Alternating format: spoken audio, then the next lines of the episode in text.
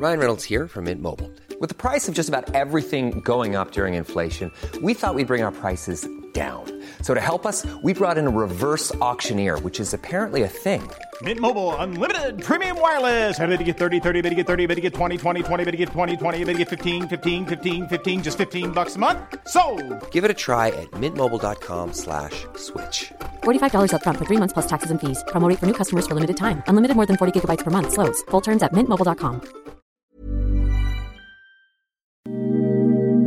Ahora al aire. A la una, con Salvador García Soto. Un encuentro del diario que piensa joven con el análisis y la crítica. A la una, con Salvador García Soto. Nada más te voy a dar un dato. A los periodistas hay que matarlos a balazos, papá. Hay que matarlos de hambre, ya te lo dije.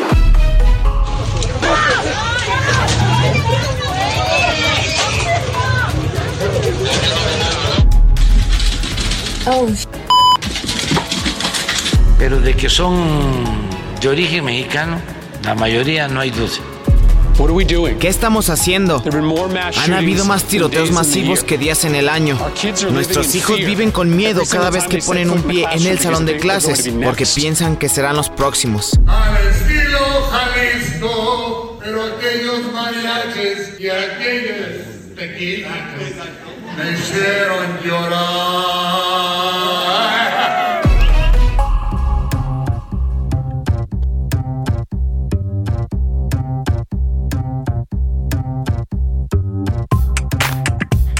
Ya es la una de la tarde en punto en el centro de la República y los saludamos con mucho gusto iniciando a esta hora del mediodía a la una. Este espacio informativo que hacemos para usted todos los días a esta hora del día. Ya sabe que aquí nos encuentra, aquí estamos para informarle, para acompañarle y también para entretenerle en esta parte de su día en este miércoles 25 de mayo. Estamos ya cerrando el mes de mayo. Mire, que hace que apenas le decía yo, le damos la bienvenida a mayo y hoy estamos ya despidiéndolo prácticamente esta semana cerraremos el mes de mayo y bueno, pues lo hacemos con, con mucha información, con muchos temas en, este, en esta mitad de semana. Le vamos a tener noticias importantes, historias, por supuesto, de, ese, de este día. Vamos a platicar con los protagonistas de la noticia. Vamos a debatir juntos con usted, con sus opiniones y comentarios, los temas de la agenda pública de este país. Por supuesto, todo lo que le tenemos preparado en este programa, la rima del día de don Héctor Valdés, las buenas noticias, el cotorreo informativo, todo, todo para que usted pase un buen rato, se informe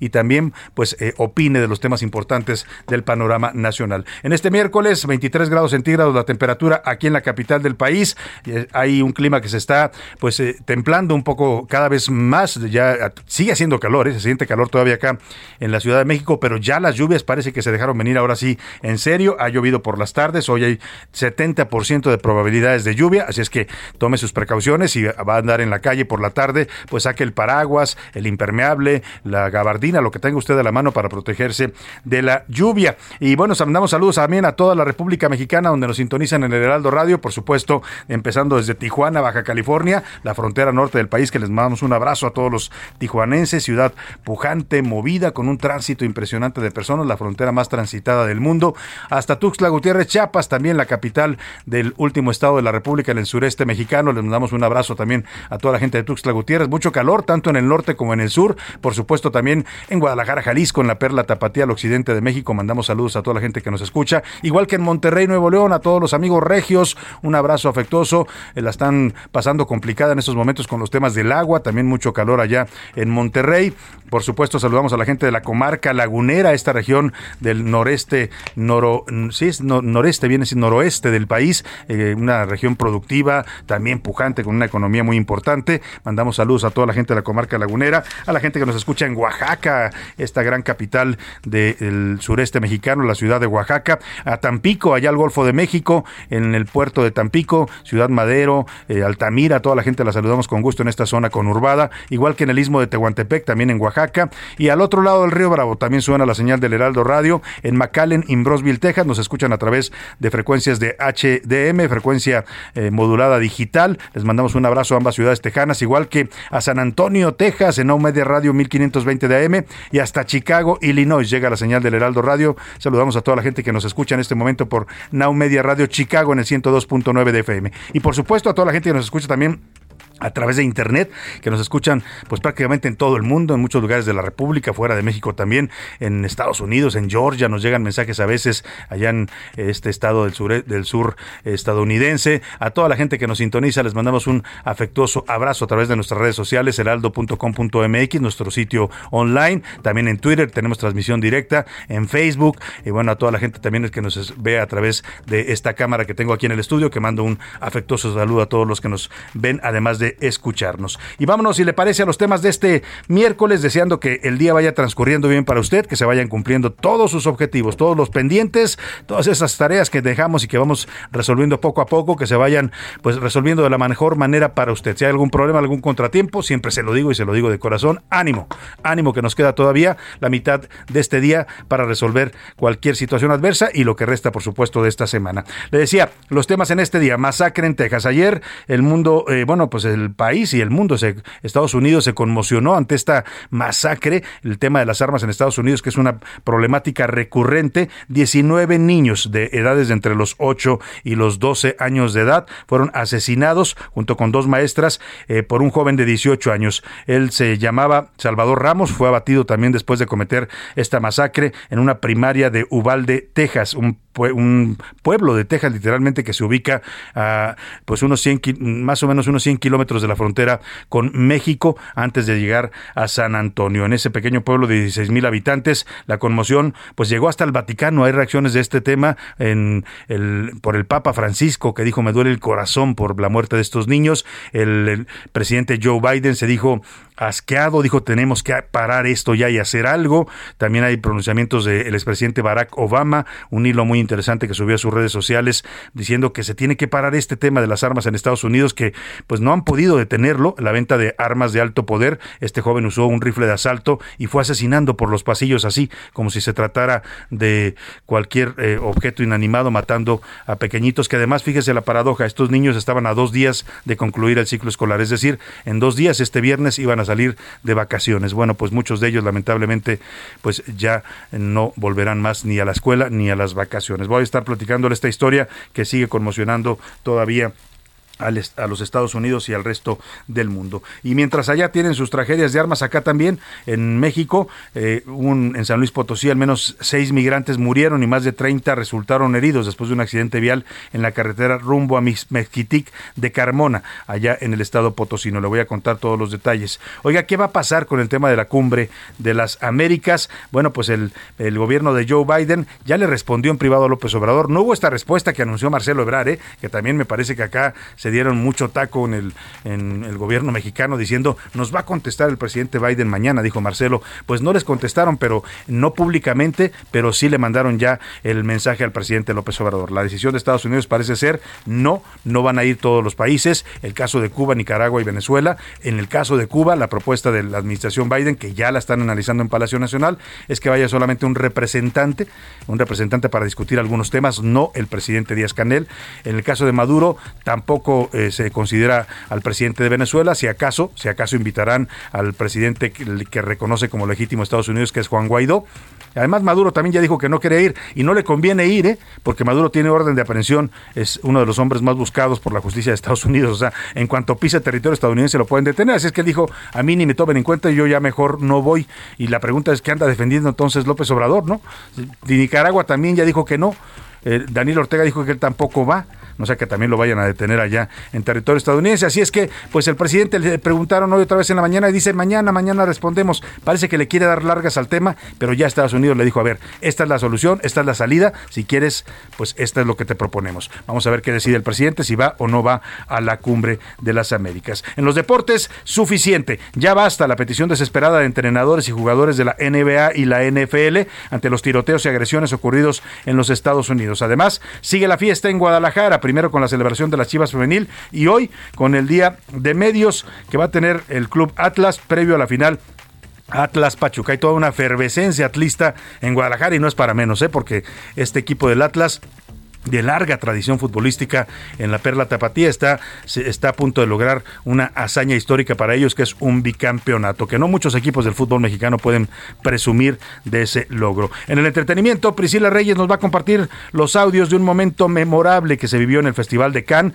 donde dos mexicanos, Guillermo del Toro y Gael García, pues demostraron por qué son mexicanos. Se pusieron a cantar canciones de José Alfredo Jiménez, faltaba más, y además les aplaudieron. Le voy a contar toda esta historia. Además, son los últimos días del juicio de Johnny Depp contra Amber Heard y siguen saliendo más detalles escabrosos de esta relación que ya se volvió totalmente mediática, relación y separación al mismo tiempo. Bueno, pues vámonos, si le parece, con todos estos temas que le tenemos preparados, a las preguntas de este día para que usted, como siempre lo hace y nos da mucho gusto que lo haga, participe con nosotros y nos ayude a hacer este espacio que es suyo.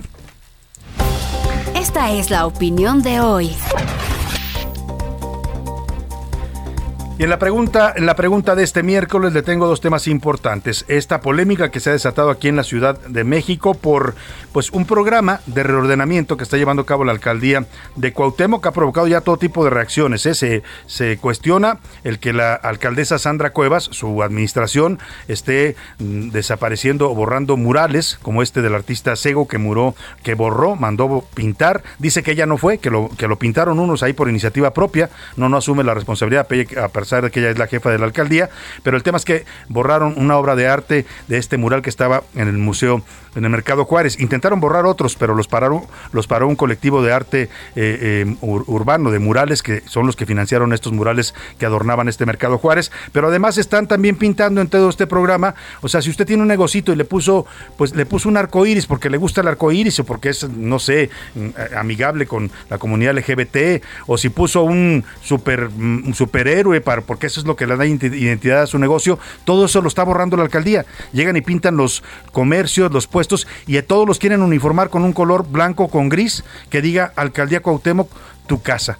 O sea, les quieren quitar a la gente la libertad de pintar su negocio, su puesto callejero, su local comercial, como les dé la gana porque esa es una libertad que tenemos los ciudadanos. Si usted tiene un negocito de hamburguesas y le quiere poner a Bob Esponja o a quien se le ocurra poner, eh, eh, pues puede hacerlo. La ley se lo permite, pero la alcaldesa dice que no, que en, Cuauhtémoc, como si fuera eh, la alcaldía Cuauhtémoc una alcaldía fascista, todos tienen que lucir igual toda la cromática tiene que ser la misma. Ha desatado toda una polémica, hay especialistas de arte urbano que están opinando sobre esto, dicen que es un programa que atenta contra la libertad creativa de las personas, de los negocios, de los establecimientos, de los propios domicilios. ¿Usted cree que eh, tiene razón la alcaldesa de Cuauhtémoc, Sandra Cuevas, al pedir que se eliminen los colores, los murales, la gráfica popular en las ciudades, el arte urbano?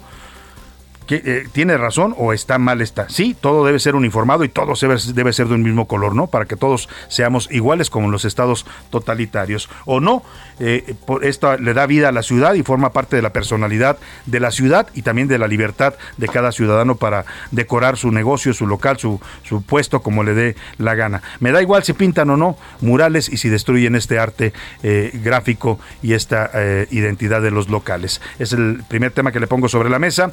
El segundo Segundo tema, ya lo que le, adelantaba, ya está la respuesta de Estados Unidos, no es pública todavía, se está negociando en privado, pero ya Estados Unidos dijo pues que no acepta la presencia de estos eh, tres gobiernos, ni Venezuela, ni Nicaragua, ni Cuba. En todo caso, está proponiendo aceptar algunos representantes nada más, pero no, no Nicolás Maduro, no Daniel Ortega y no el señor Miguel Díaz Canel. No son bienvenidos. Ya le dijeron al presidente López Obrador.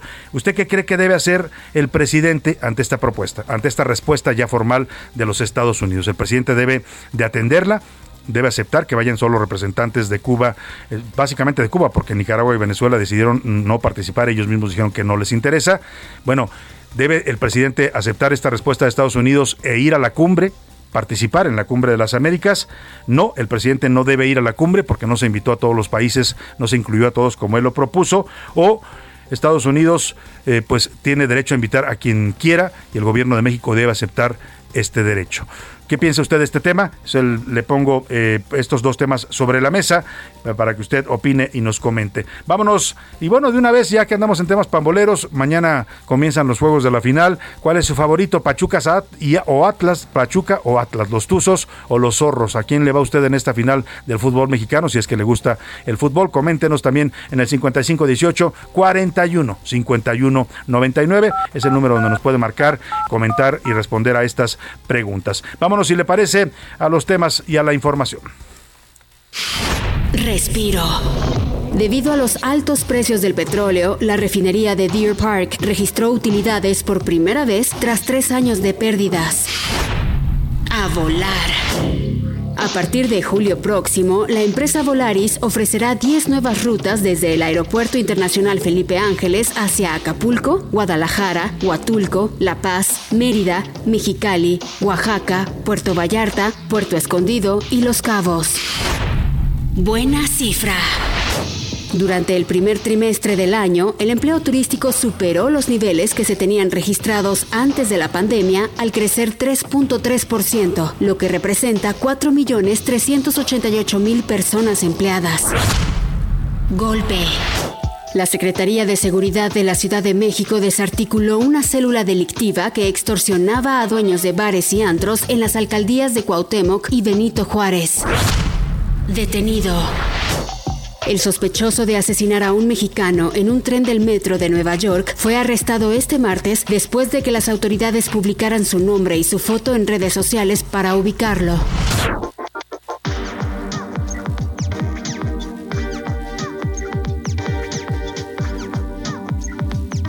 Una de la tarde con 15 minutos. Vamos a la información. Le decía, el mundo está conmocionado ante esta masacre ocurrida ayer en una escuela primaria de Uvalde, Texas, un pueblo que se ubica eh, muy cerca de la frontera con México, entre Nuevo Laredo y San Antonio, más o menos para que se dé una idea, idea esta, comunidad de Uvalde, una comunidad con una alta densidad de población de origen hispano. El agresor, un joven de 18 años de nombre Salvador Ramos, era ciudadano estadounidense, no era pues mexicano, aunque seguramente tiene ascendencia mexicana.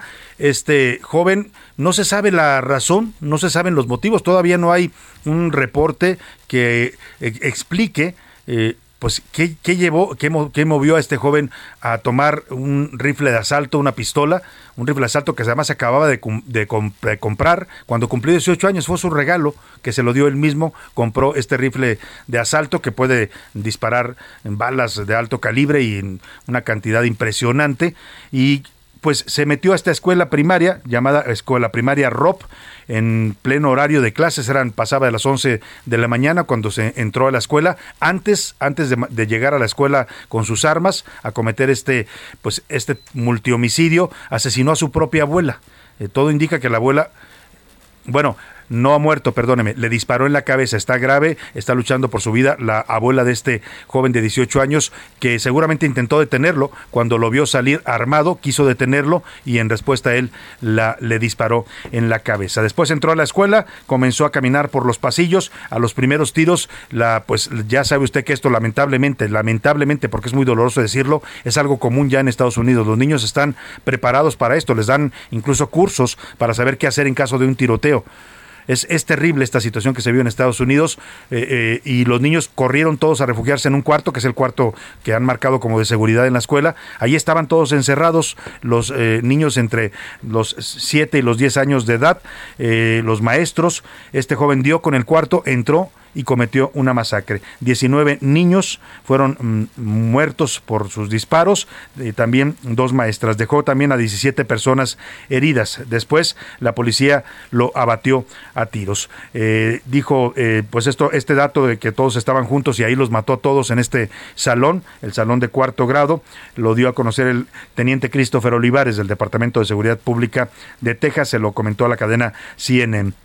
Los menores, ya le decía, pues eran pequeñitos de, primaria, tenían entre 7 y 10 años, había emoción en la escuela porque están a dos días de concluir el ciclo escolar y se iban a ir de vacaciones. Imagínese el ambiente que había en esa escuela y el terror en el que se convirtió. Esta pues eh, comunidad de, Texas, Ubalde, le decía, es una comunidad de mucha población latina de bajos recursos. Hace unos minutos el gobernador Greg Abbott se trasladó hasta el colegio y dio un mensaje en una conferencia de prensa. Esto es parte de lo que dijo. Al momento lo único que sabíamos posteriormente al ataque fue publicado por el tirador en Facebook solo 30 minutos antes de llegar a la escuela. Su primera publicación I'm going to shoot my grandmother. En su primera publicación publicó, voy a matar a mi abuela. I shot my grandmother. En la segunda publicación dijo, ya disparé a mi abuela. Su tercera publicación, probablemente 15 minutos antes de llegar a la escuela, dijo, voy a dispararle a una secundaria.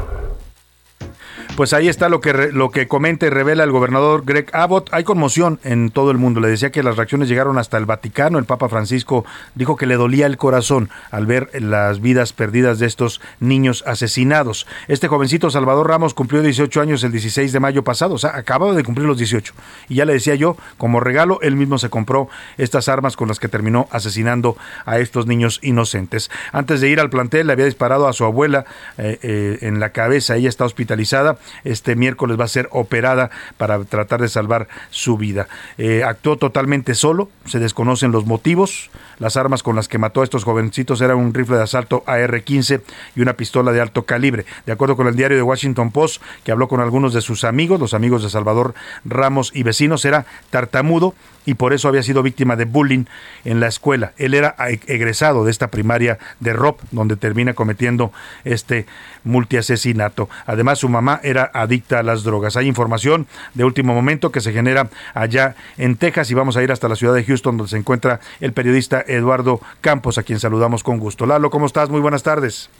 Salvador, un gusto saludarte a ti y a todo tu auditorio. Y déjame darte las actualizaciones, sobre todo lo más importante en este momento, que la cuestión de los niños fallecidos, de los 19 niños fallecidos. El día de ayer, después de la masacre, Salvador, la policía tomó la decisión de empezar a trasladar los cuerpos de las personas fallecidas al centro cívico de Ubalde, eh, a cinco minutos tan solo de, la escuela, y ahí fueron llevando a todos los niños, a todos los maestros, a cerca de 500 personas las llevaron directamente al centro cívico y ahí fue precisamente también donde se le pidió a los padres que se dieran, se dieran cita para empezar a reconocer a sus hijos, a los cuerpos. Ha sido una labor realmente muy difícil a cuentagotas. Se les, eh, se les pide a los padres de familia incluso que lleven eh, ADN de sus niños, lleven algún cabello de sus hijos o de ellos para hacerles las pruebas de ADN y poderles entregar a los pequeños. Qué duro esto que nos describes, Lalo, me, me, imagino la imagen y qué duro debe ser para un padre llegar a reconocer el cuerpo de un niño que además puede estar deformado por, por las balas, por las, el calibre de estas balas con la que fue asesinado. Y, déjame darte la puntualización, hoy platiqué eh, con Erika Estrada, el, el sheriff de los Rangers de Texas, y él me decía que lo que sucedió ayer fue lo siguiente.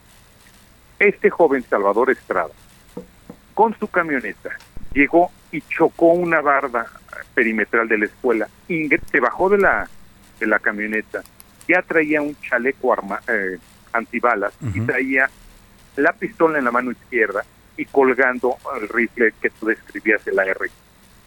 Entró por la puerta lateral a la escuela y una vez que estaba adentro, se dirigió al último salón donde él estuvo, que fue el de cuarto grado. Y en su, en su tránsito, él llegó directamente, cerró la puerta y adentro del salón Salvador, a los 19 niños que estaban ahí, los, acribilló. Eh, todos son niños que van entre los 9 y los 10 años de edad. Todos estaban dentro de su salón de clases. Se dio el protocolo de ataque porque apenas se dio el, choque, salió eh, la gente de seguridad de la escuela y llamaron al 911. Se presentaron inmediatamente las autoridades porque además dijeron que había una persona armada.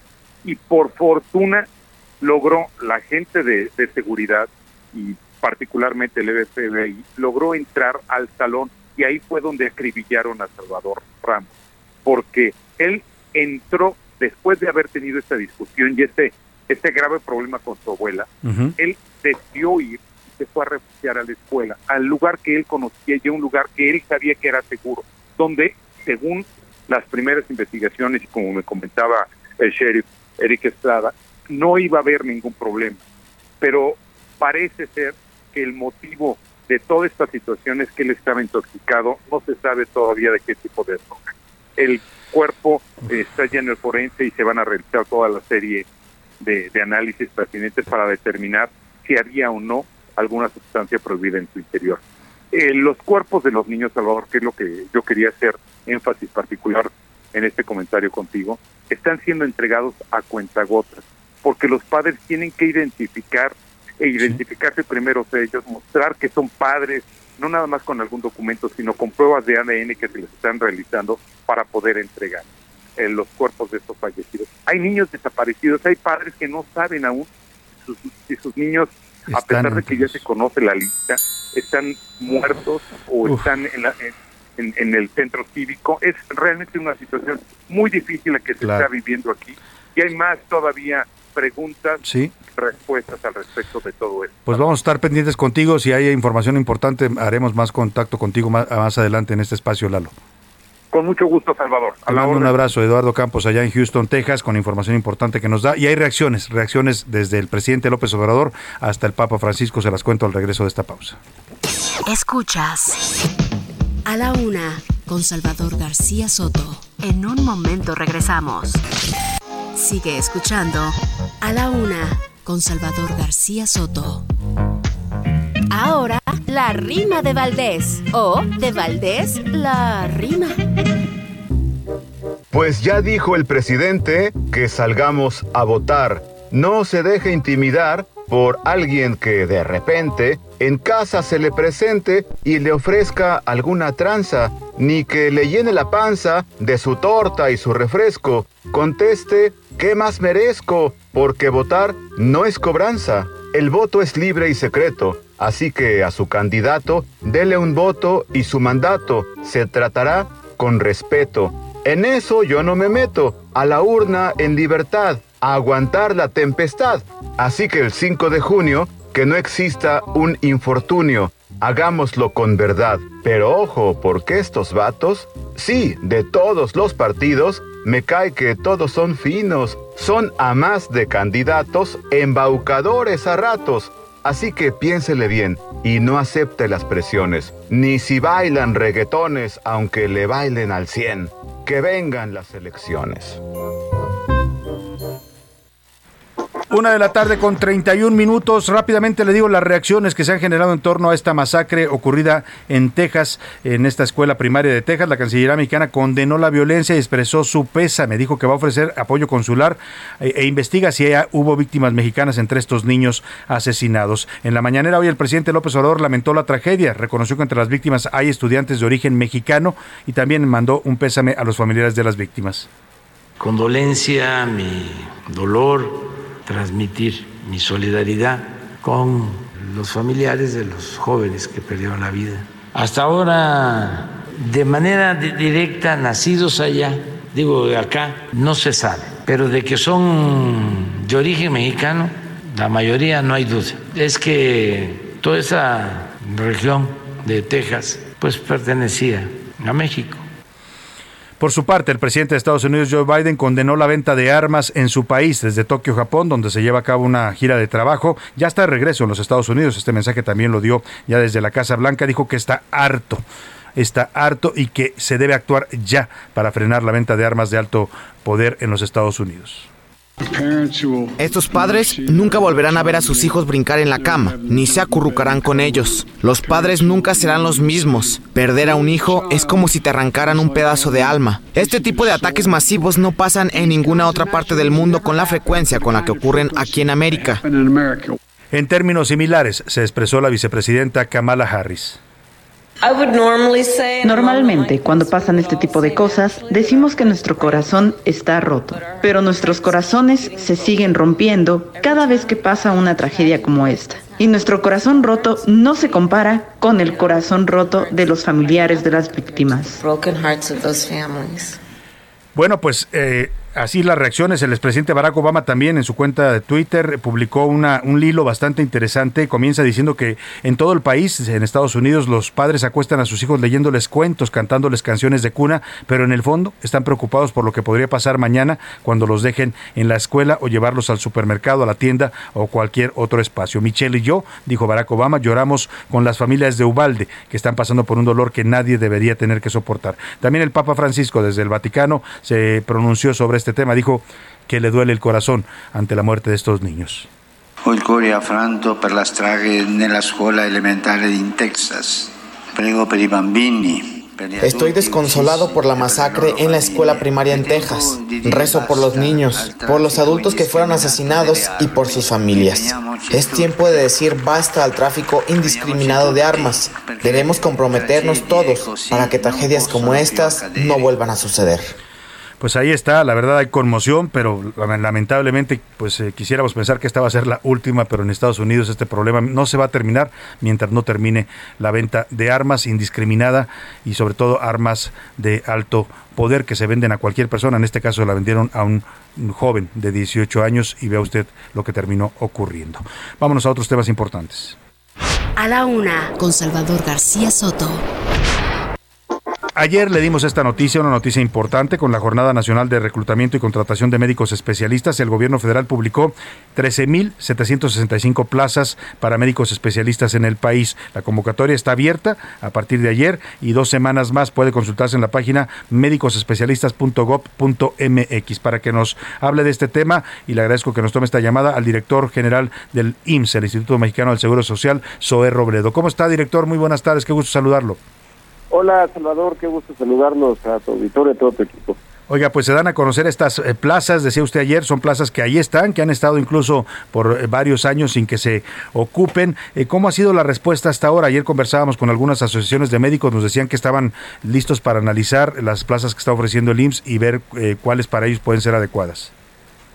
Sí, pues la verdad que es una gran gran este, respuesta la que hemos tenido hasta este hasta este momento, eh, de las 13.765 vacantes. Eh, al día de hoy, que llevamos un poquito más de 24 horas, llevamos eh, 3.153 médicos que han postulado.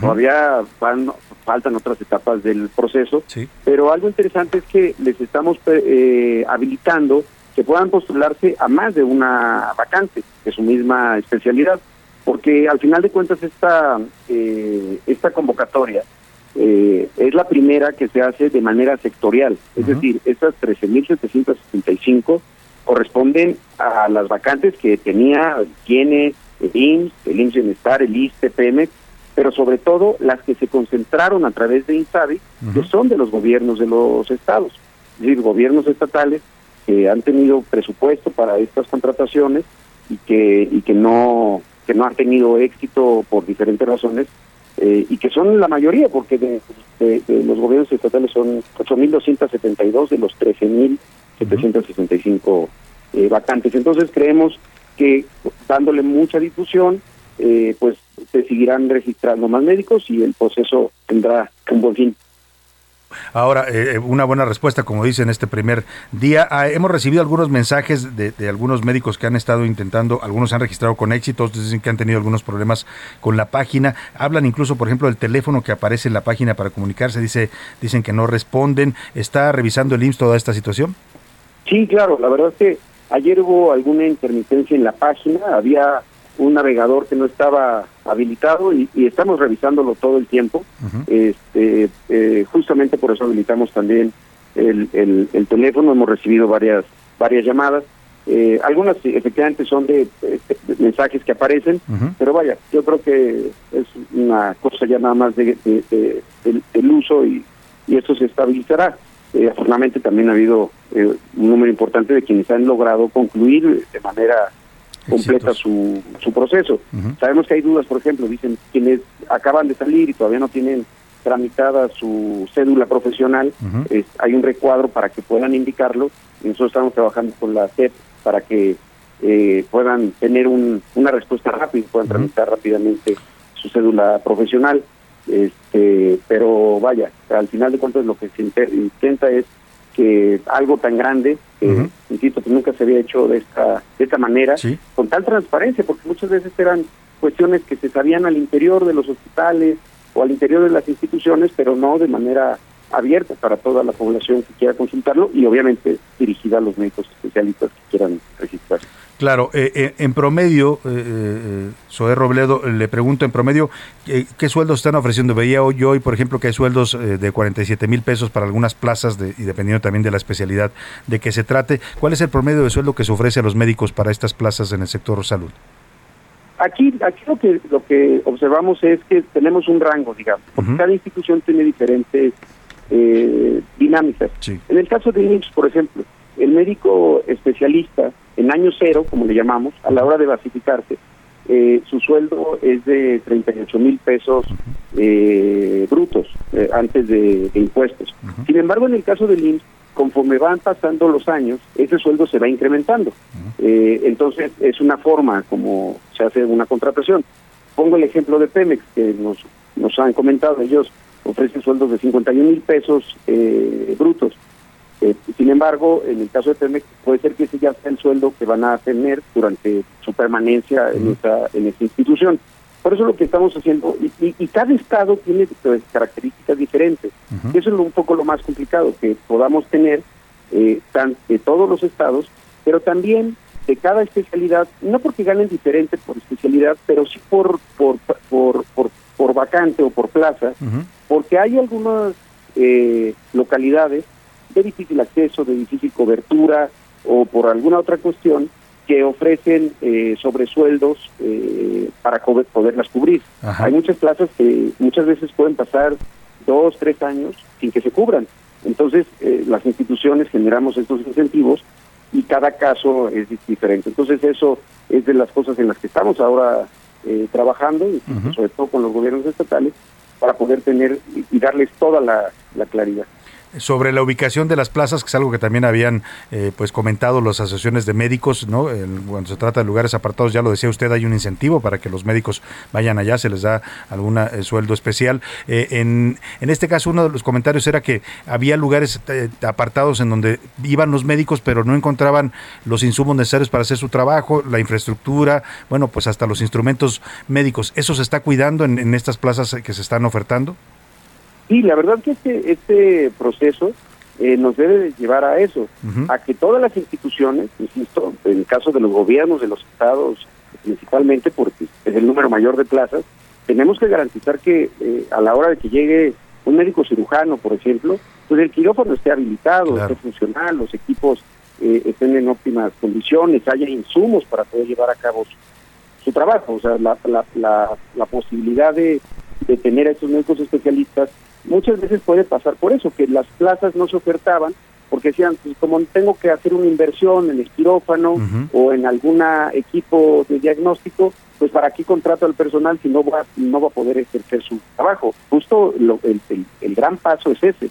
En el caso del IMSS, nosotros estamos garantizando que de las eh, 2.588 plazas que se están ofertando son porque eh, se necesitan y tienen las condiciones para, para laborar. Eh, lo que necesitamos es homologar y uniformar esto en cada una de las 32 entidades federativas y sus sistemas estatales de salud. Ahora, este tema yo eh, entiendo que no le toca a usted, pero seguramente también será parte de esta estrategia que está haciendo el gobierno federal. El tema de la seguridad, que es otra de las demandas de los médicos, sobre todo cuando van a lugares pues que tienen conflictos de violencia. Sí, yo creo que ha sido un, un proceso importante, primero, haber logrado hacer concentrar la oferta de todas las instituciones.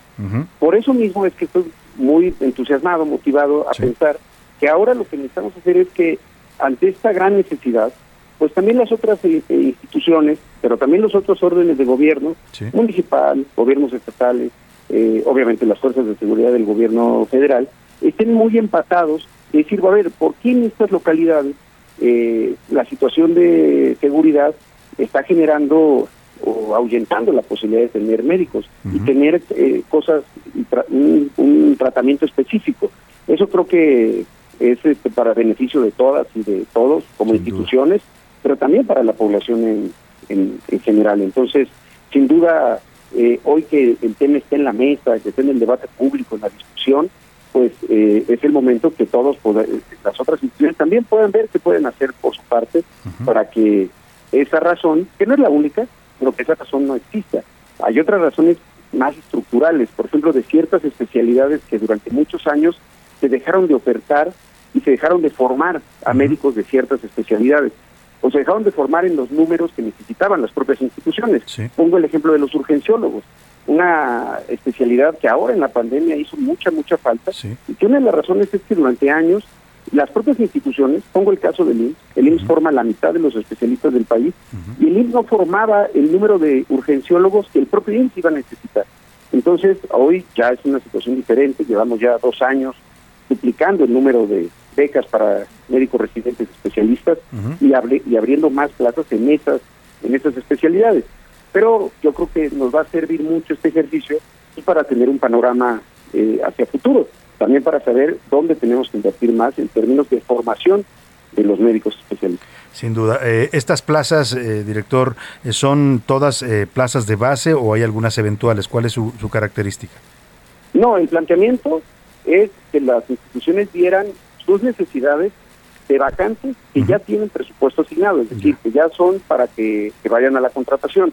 Ahí, si alguna institución de estatal o estuviera planteando que fueran contratos eventuales, que tendríamos que revisar el caso, porque para nosotros lo que significa una vacante es una persona, un, puesto de trabajo que tiene recursos para darle una base eh, laboral, para que ya pueda permanecer ahí eh, con, con esa seguridad, no no, no es una contratación, no es una convocatoria para como las de COVID, que era para eh, un, espacio temporal, pues, ¿no? De, o plazas eh, eventuales. Claro, sí, es importante porque la gente se tiene que trasladar, en muchos casos cambiar de ciudad y es un cambio importante para ellos. Eh, finalmente le pregunto, director, estamos conversando con el director general del IMSS, Zoé Robledo, esto eh, eh, pues viene a resolver una, un tema que, estaba pendiente, lo dice usted bien, en muchos sentidos, de infraestructura, de, de, de garantizar las condiciones de seguridad de los médicos en estos lugares apartados donde es necesaria la salud. Yo coincido totalmente en ese sentido con lo que plantea el presidente, tienen que llevar médicos a estos lugares también también,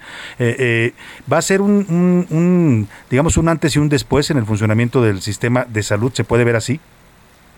Yo, yo creo que sí. Primero porque es ver eh, a todo el sistema y a toda la población que requiere de atención médica como un todo, no no no en la, en la fragmentación o en las parcialidades de cada institución o solo la seguridad social y dejamos aparte a quienes no cuentan con ella y que se atienden en los sistemas estatales. Pero por el otro lado, también porque porque creo que nos va a, impulsar a que no solamente sea el recurso, los recursos humanos, que son indispensables, vaya, pero que también esto eh, esté involucrado a ejercicios presupuestales respecto a equipos, a insumos, a, todo lo que se requiere para una la operación de una unidad hospitalaria o una unidad de primer nivel de atención. Entonces, sí creo que puede ser marcar un antes y después Esperemos que la difusión de esta convocatoria llegue a todos lados, a todos los oídos y que sean muchas las personas que, participen. Bueno, me quedó por ahí un tema, el tema de que hemos recibido también algunos mensajes y se lo pregunto, eh, se lo transmito, es el tema de los eh, médicos y personal de salud que fue contratado, como ya decía usted, de manera eventual durante la pandemia. Han pedido muchos de ellos basificación. ¿Y qué tanto el INS va a otorgar estas bases a los que, a los, al personal que contrató en la emergencia sanitaria? Sí, en el caso de los médicos especialistas, desde luego que tenemos todo el interés y hemos estado haciendo esas contrataciones, en el entendido que es el espacio en donde hay más vacantes, eh, eh, médicos especialistas. Tenemos que hacer un esfuerzo y un trabajo importante también para poder ofertar eh, más adelante lo que tiene que ver con médicos generales, que ahí las vacantes son menores, pero muchas veces por el crecimiento mismo de la institución es posible que tengamos que buscar a esos médicos generales que estuvieron en COVID para ofertarles eh, también eh, estas, estas bases. En este momento nos queremos concentrar en, la parte de médicos especialistas, porque bueno, es donde tenemos el indicador más, más bajo eh, frente a, los indicadores y a las recomendaciones que dan algunas organizaciones como la OPS, la propia OCDE.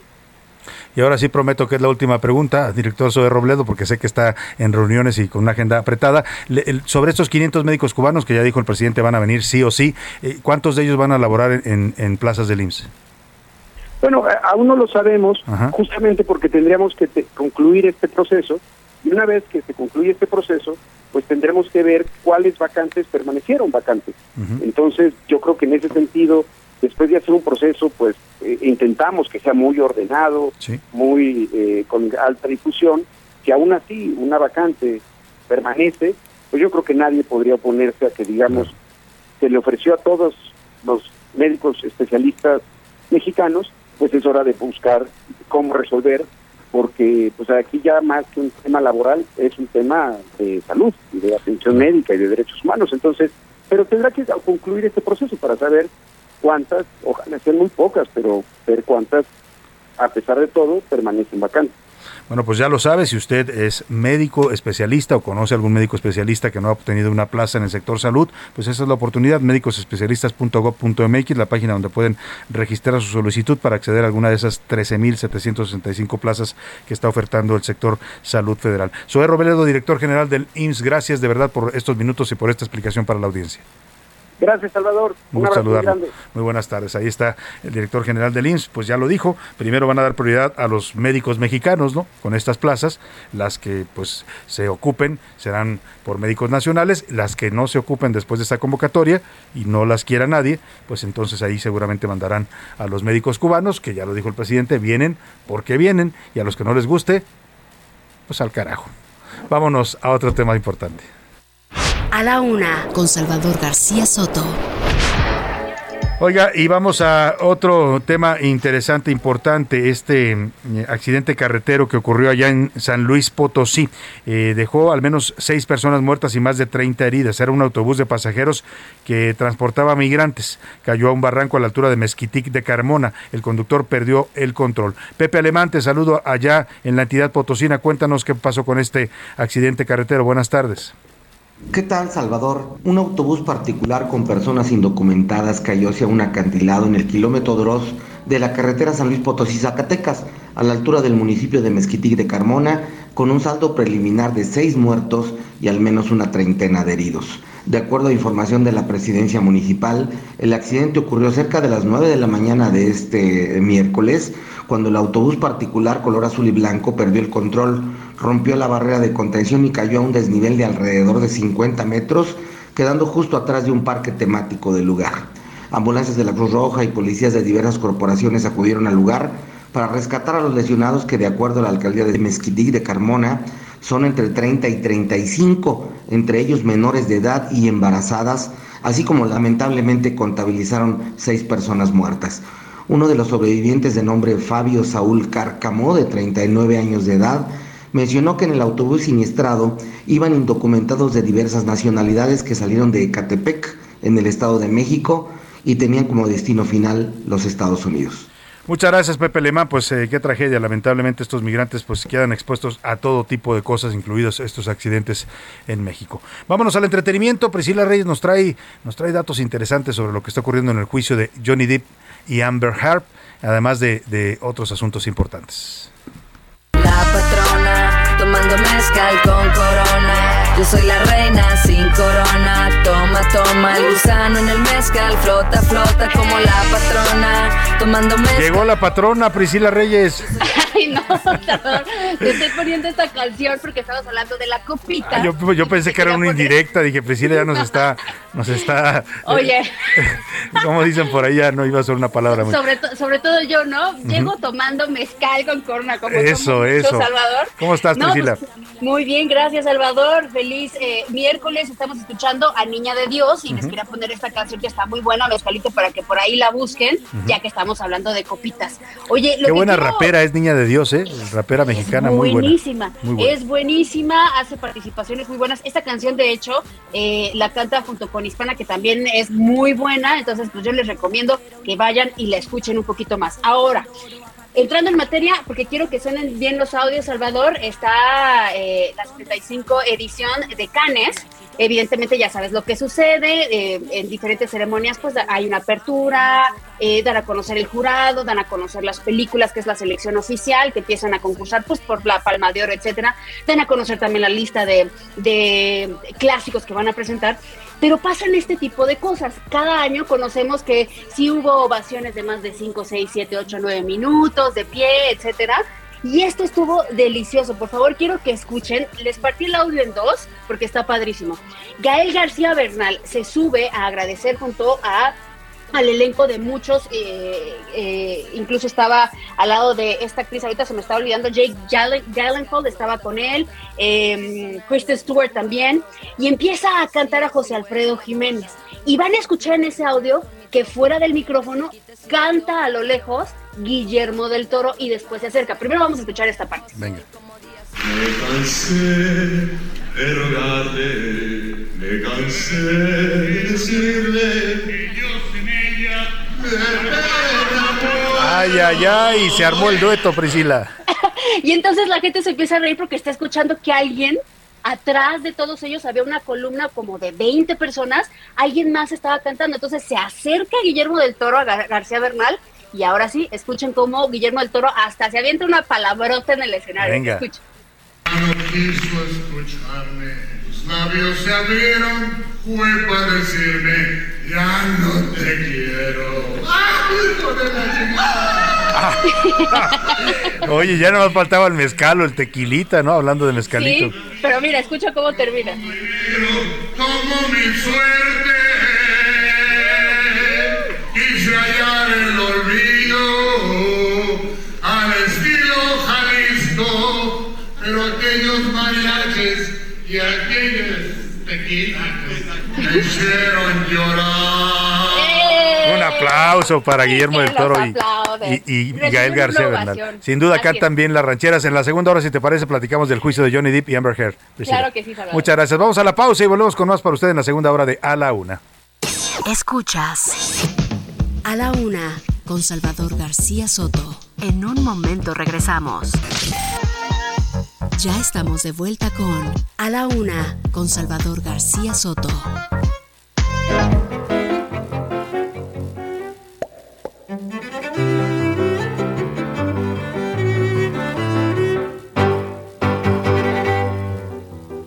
Borrachita de tequila llevo siempre el alma mía mejora de esta cruel melancolía.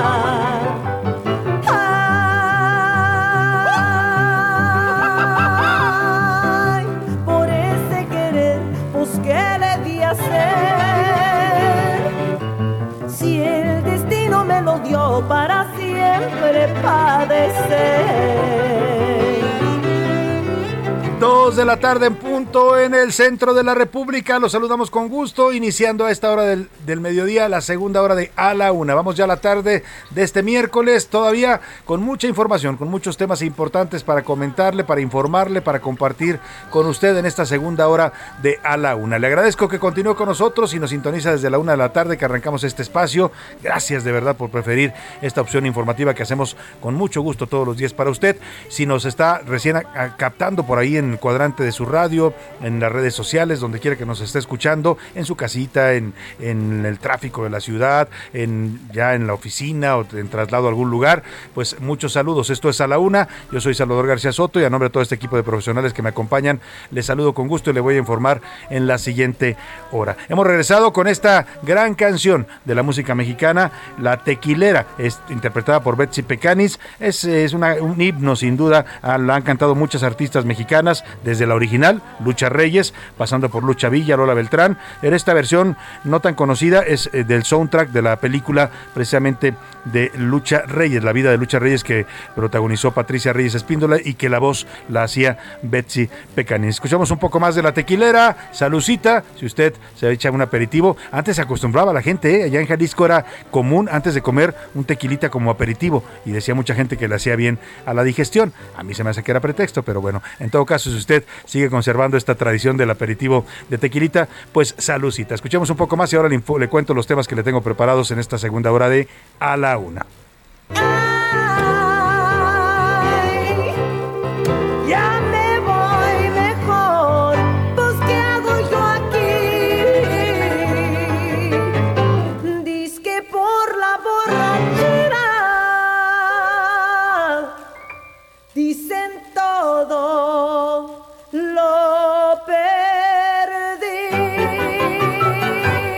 Qué gran voz tenía Betsy Pecanis, tiene Betsy Pecanis, eh, sin duda alguna. Eh, ha tenido algunos problemas de salud, pero siempre fue una gran cantante. Y a esta canción, que es una canción ranchera originalmente, pues le puso, como usted escuchó, su sello de blusera, yacera, como es, su voz. Y bueno, pues así está este tema de la tequilera. Vamos a la segunda parte con muchos temas todavía importantes. Voy a platicarle, pues todavía el presidente López Obrador deshoja la margarita de si va o no va a la cumbre de las Américas. ¿Qué va a decidir el presidente? Es una decisión importante en términos de lo que pueda pasar en la relación México y Estados Unidos, después de que ya Estados Unidos dejó en claro que no va a invitar ni a Miguel Díaz Canel. Maduro, pues ya se desinvitó solito y Daniel Ortega tampoco eh, también se autoexcluyó. Así es que lo que propone Estados Unidos es un representante de Cuba y un representante de Venezuela y eventualmente alguien de Nicaragua, pero solo representantes, no los presidentes. El presidente López Obrador no ha respondido todavía a si va a ir o no va a ir, como decía aquel famoso video viral, ¿va a ir o no va a ir a la cumbre, señor presidente? Le están preguntando ya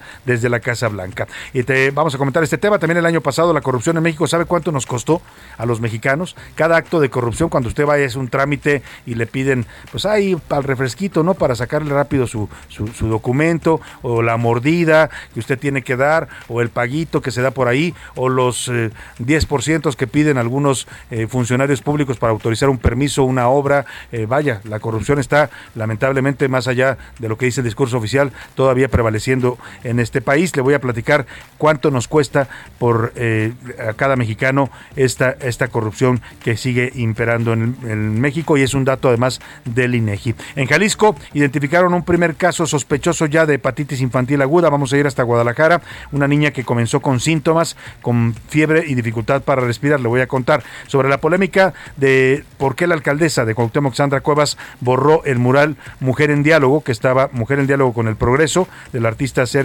Sego Oval, que estaba ah, pues adornando el Mercado Juárez. Vamos a hablar directamente con el pintor, con este autor de este mural, que pues ha cuestionado también esta decisión de desaparecer su trabajo artístico. Y a menos de 15 días de la elección, ya estamos a dos semanas ¿eh? de las votaciones el 6 de junio, le voy a decir cómo andan las eh, encuestas, los termómetros políticos en los estados, sobre todo en Tamaulipas, donde la cosa se está poniendo que arde, ¿eh?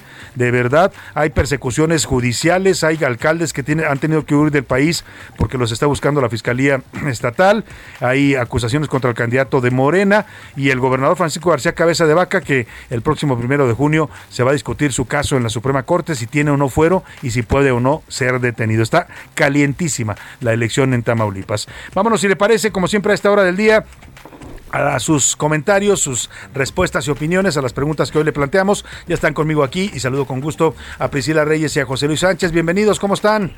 Hola Salvador, ¿cómo estás? Muy buen miércoles, qué bueno que con esta canción de la teclera no dijiste, ay, es una indirecta, porque eres bien No, Priscila, qué bueno que no. es que la otra, se me fue la palabra, yo dije, Priscila llegó picudeándonos con esto de, ya llegó la patrona, aquí está la patrona. rápido, un dato de Betsy Pecaris, no, Betsy Pecaris ya está descansando, ya, ya, murió en 2016. Ay, qué pena. Yo, me quedé con la duda porque tenía ya problemas severos de, de, de, una especie de artritis reumatoide, según recuerdo. Tenía una, una, enfermedad como muy rara neurológica que ya no la dejaba ni siquiera cantar, Salvador. Y pues ella era, acuérdense, la reina del blues mexicana. Sí, no, no, no. Descanse en paz. Ya, falleció. Gran, gran, gran, cantante eh, de blues. Querido Jay, querido escuchas, un abrazo. ¿Cómo estás, José Luis? Salvador gracias Pris, ¿cómo están? Bonito miércoles, buen miércoles a todas y a todos que nos escuchan a través de las frecuencias de Aldo Radio. Bien, todo muy bien. Ya viendo que ya llegó el agüehuete a la Ciudad de México. Ya llegó el agüehuete, el que van a poner en la glorieta de La Palma. Así es. Vamos a seguir diciendo la glorieta de La Palma, pero en vez de La Palma va a haber un agüehuete, porque esa dice el gobierno de la Ciudad de México, fue la decisión de la gente que votó en la encuesta que hicieron por internet. Está en el vivero de Coyoacán y yo creo que pronto lo trasladan ya para plantarlo, ¿no? Así es. Llegó ayer por la tarde en un enorme en un enorme tractocamión, lo trajeron, están verificando el estado en el que está, sus ¿Desde dónde lo trajeron? Eh, ahorita te digo exactamente dónde lo trajeron. Desde otra parte de la República, Exacto, de otra parte de la República, pero eh, lo trajeron desde los viveros regionales de los encinos de eh, Monte Morelos en Nuevo León. Desde allá lo trajeron. Mira, ¿quién iba a decir que una huehuete que son originarios de acá del altiplano lo íbamos a tener que traer desde Nuevo León? Mide 12 metros de altura, tiene 20 años de edad y lo convierte en un ejemplar muy joven en comparación de otros árboles, pero bueno, ya está aquí. Bueno, llegan a vivir hasta hasta dos, sí, 200 años. 200 años, los ahuehuetes son árboles muy milenarios. Oye, eh, hicimos preguntas interesantes el día de hoy, pero antes Priscila te quería comentar, porque no estás aquí para verlo, eh, José Luis viene eh, echando tiros, ¿eh? ¿Ah, sí? una combinación ahí con, para los que no nos están viendo, se lo voy a escribir, una camisa rosada. Sí, claro. Además, en un hombre ponerse una camisa rosada es un signo de, seguridad, ¿no? y luego un saco a cuadros con un pañuelo rosado, muy bien combinado. Estoy listo, listo para tirar. Con pañuelito. Listo, listo, listo para echar rayos en este miércoles. Después de este breviario sobre la imagen de José Luis, vámonos ahora sí a las preguntas que planteamos. ¿Qué, preguntamos a la gente, José Luis? Dos preguntas en específico, Salvador. La primera de ellas sobre esta, pues, eh, este programa que ha echado a andar la alcaldesa Sandra Cuevas, la paciente, ya la llaman paciente Sandra Cuevas. Que ha echado, paciente no tiene nada. Que ha echado a andar en la alcaldía. De, de mecha corta, cortísima la alcaldesa. Bueno, yo creo que es, ni mecha tiene. Pero bueno, este, este programa de reacondicionamiento urbano que ha lanzado, porque no solamente hablamos de este mural de Sego Oval que vamos a platicar con él en la tarde, un poquito más tarde, sino de todos los puestos de la alcaldía. Es que está, está, está quitándole la identidad a todos los locales. O sea, si una gente tiene un local de tacos y le puso ahí tacos el super ratón y dibujó un super ratón, lo está borrando.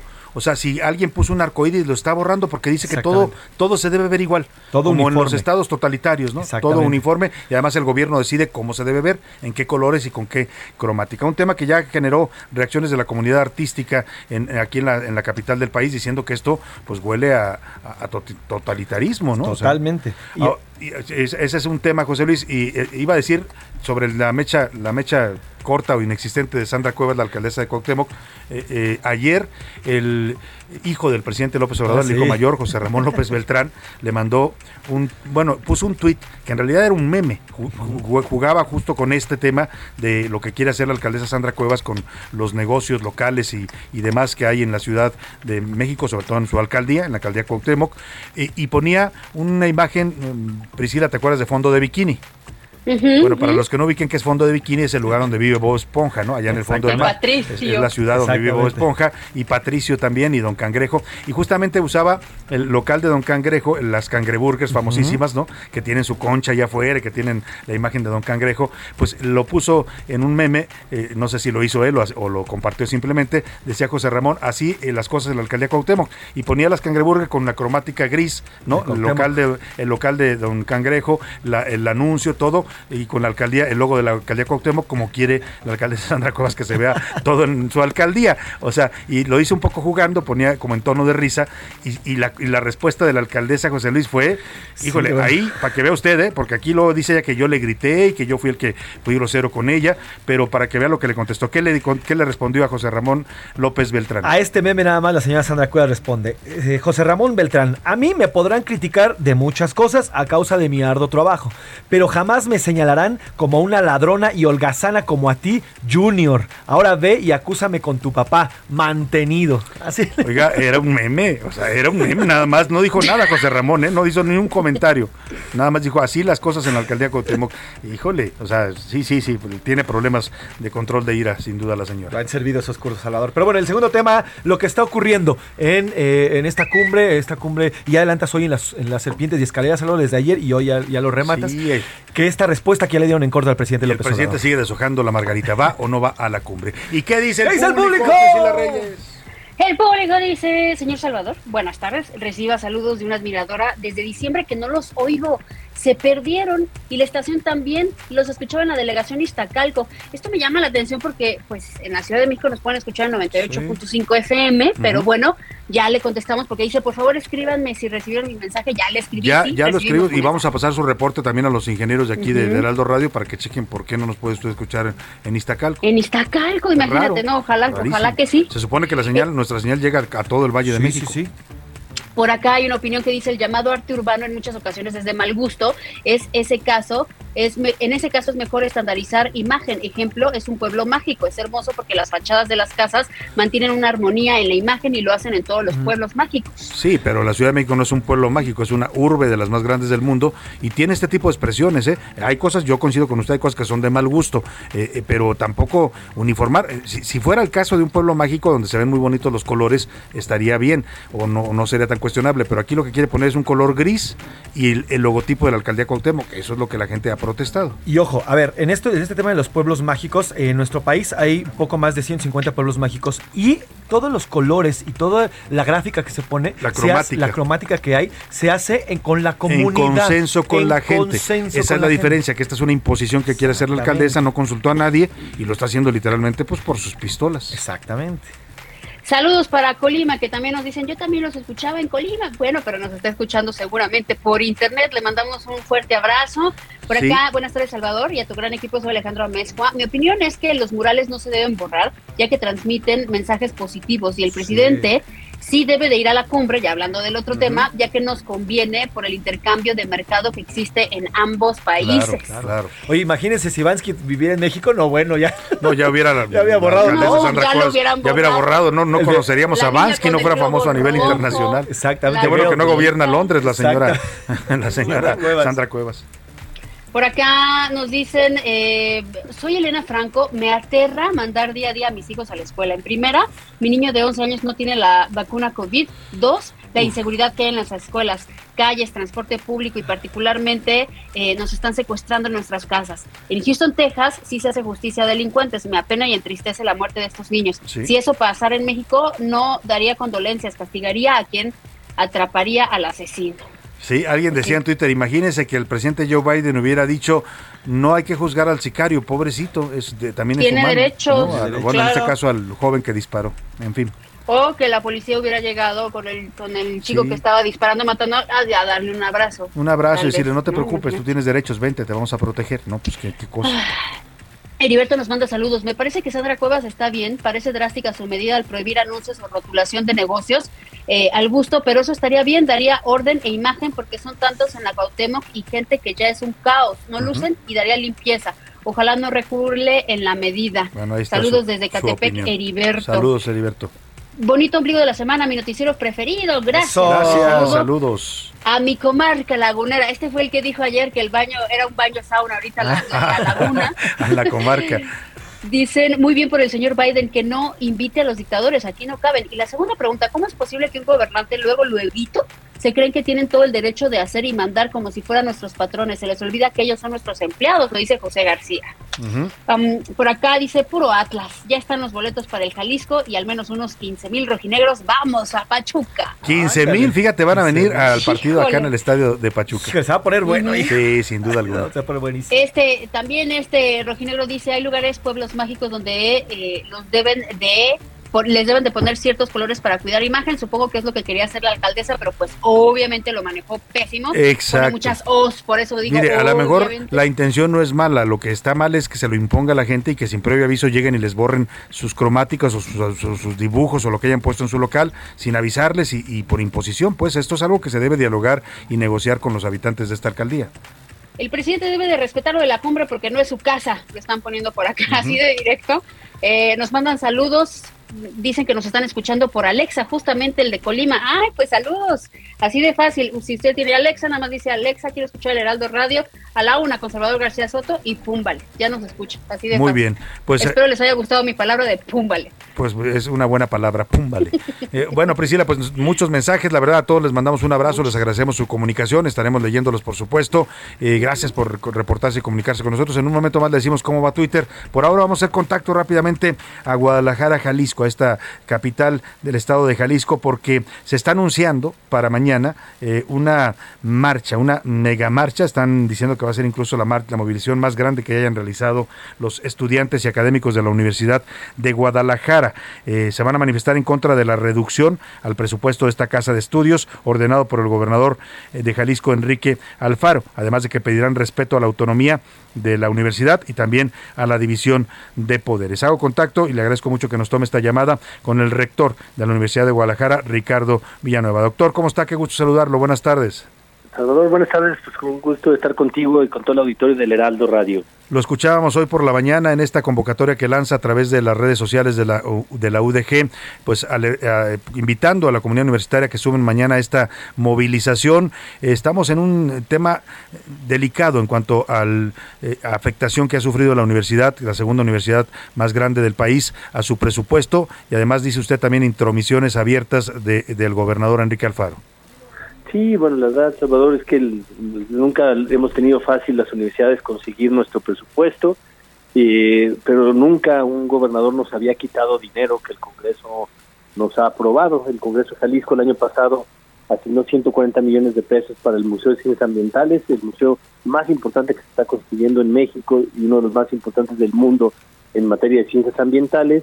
Y bueno, el Congreso de Jalisco había determinado 140 millones de pesos del presupuesto que el gobernador eh, cree que tiene facultades de modificar lo que el Congreso determina, cosa que algún día en tribunales lo vamos a ganar, y nos quitó 140 millones de pesos, por lo cual eh, la universidad eh, ya llevamos 98 marchas pidiendo ser escuchados, son más de 320 mil firmas de jaliscienses que le hemos llevado unas cartas al gobernador pidiéndole que, que regrese ese dinero que nos quitó de manera ilegal a la Universidad de Guadalajara. Hoy será la marcha 99 y el día de mañana será la marcha número 100. Eh, todas las marchas hasta hoy, Salvador, las hemos hecho por la banqueta, de la manera más civilizada posible.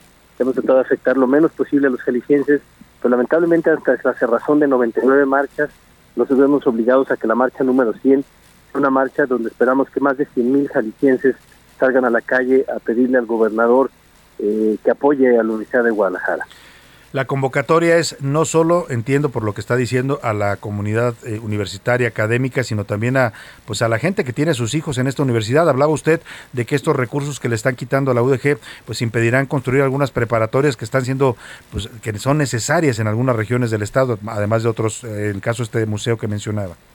Sí, claro, la invitación es a todos los jaliscienses, a los que estudiaron en la universidad, los egresados de la universidad eh, muchos universitarios marcharon para que yo pudiera estudiar en la Prepa 7, en la Facultad de Derecho de la Universidad, y así le he dicho a todos los egresados que nos ayuden a, acompañarnos mañana por las butacas de los jóvenes del futuro.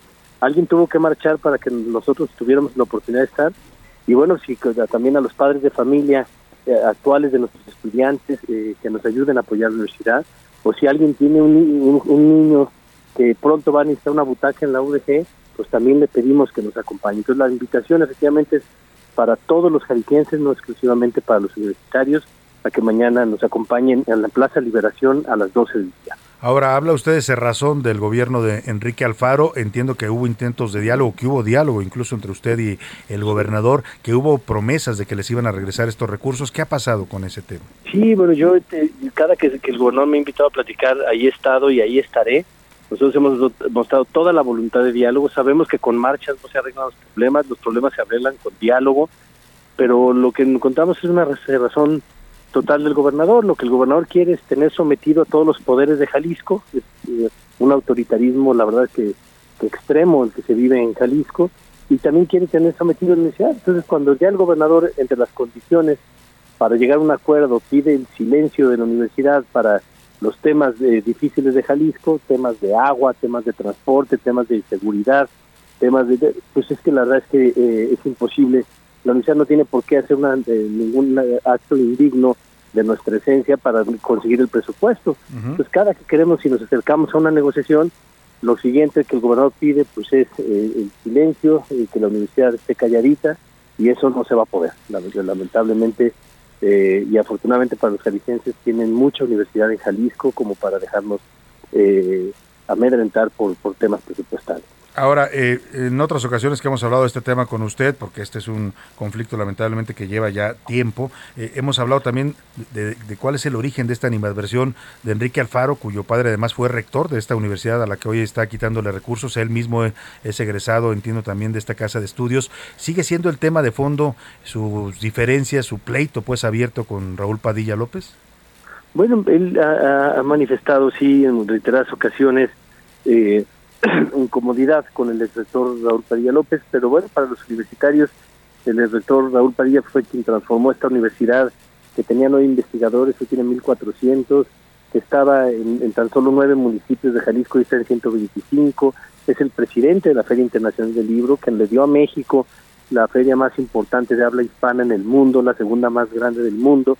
Entonces, pues para nosotros el doctor Raúl Padilla es, es un orgullo, es un universitario que le ha dado tanto a la universidad y tanto a Jalisco, que la verdad es que eh, si, el gobernador tiene algún problema con, con, con, el liderazgo que con sus resultados se ha ganado el señor Padilla, pues es un problema de él y no de los universitarios. Y en todo caso que lo arregle con él, ¿no? Pero que no se lleve entre las patas, como dicen a todos los estudiantes y al futuro de muchos jóvenes en Jalisco. Totalmente, totalmente. Y, estoy seguro que, como lo dijiste, el, rector Alfaro estaría muy orgulloso de ver cómo estamos defendiendo la universidad, porque estoy seguro que él lo hubiera hecho igual o mejor que yo. Eh, hubiera estado defendiendo a la universidad ante cualquier ataque de un gobernador como está siendo víctima ahorita la universidad. Sin duda, el rector Alfaro fue uno de los eh, que pelearon por la autonomía de esta casa de estudios. Es una paradoja que hoy su, su hijo, gobernador, esté atentando contra esta autonomía y contra el presupuesto de esta casa de estudios. ¿A dónde es la convocatoria para partir mañana en esta marcha allá en Guadalajara, rector? Bueno, vamos a salir de seis puntos de, la ciudad, eh, pero todos vamos a terminar en la Plaza Liberación, eh, en el centro de, de Guadalajara entonces la, la invitación a todos sería vernos a las 12 del día en la Plaza Liberación en el centro de Guadalajara. ¿Hay algún protocolo que se vaya a seguir para evitar alguna confrontación, algún acto, acto de provocación que pueda ocurrir? Sí, bueno, nosotros hemos dado instrucciones porque sí han estado utilizando provocadores eh, de parte del gobierno del Estado. Justo me hicieron una manifestación afuera de mi casa que mandó el gobernador y la gente del Movimiento Ciudadano a ese nivel hemos llegado, a meterse con, la, familia, mis vecinos, con la familia, con los espacios privados, lamentablemente. Entonces, pues sí, le hemos dicho a todos los eh, a todos los contingentes que, que nosotros vamos a marchar con pleno respeto, como lo hemos hecho siempre los universitarios, es una marcha pacífica y que no caigamos en ninguna provocación, que si ellos mandan provocadores, pues de parte de los universitarios no no no, no, no tendrán una respuesta, nosotros vamos a marchar pacíficamente. Pues estaremos atentos mañana siguiendo esta marcha de cerca ya con nuestros corresponsales en Guadalajara y estaremos por supuesto informando al auditorio. Le agradezco mucho, rector Ricardo Villanueva. Muchas gracias, Salvador. Muchas gracias. Estamos pendientes de esta lucha de la UDG por sus recursos y su autonomía allá en Jalisco. Pues mal Enrique Alfaro, ¿eh? porque él viene de la UDG, su padre fue rector y hoy está atacando a su propia casa de estudios, a su propia alma mater. Vámonos a la pausa con música, Priscila, ¿qué nos pones? Aquí hay una participación de Beyoncé con su esposo Jay-Z, se llama Drunken Love, embriagada de amor. Y volvemos.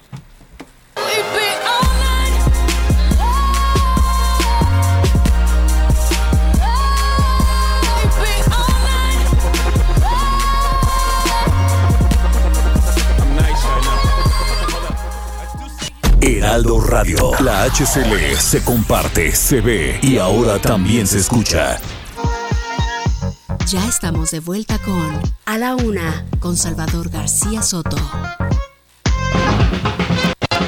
Bienvenido a tu dosis de buenas noticias. Mi nombre es Soy la Alegría.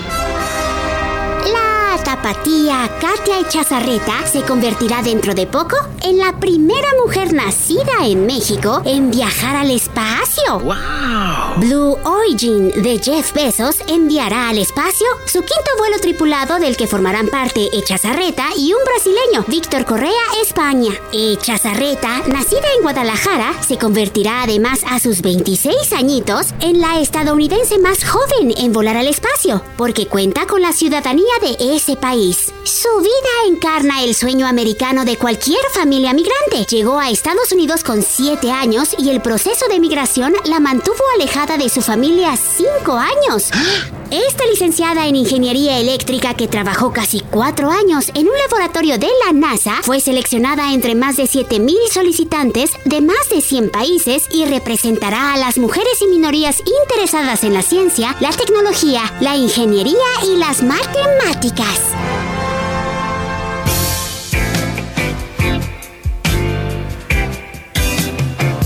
I was tired of my lady. We'd been a worn out recording of a favorite song. So while she lay there sleeping, I read the paper in bed. And in the personal columns, there was this letter I read. If you like pina colada.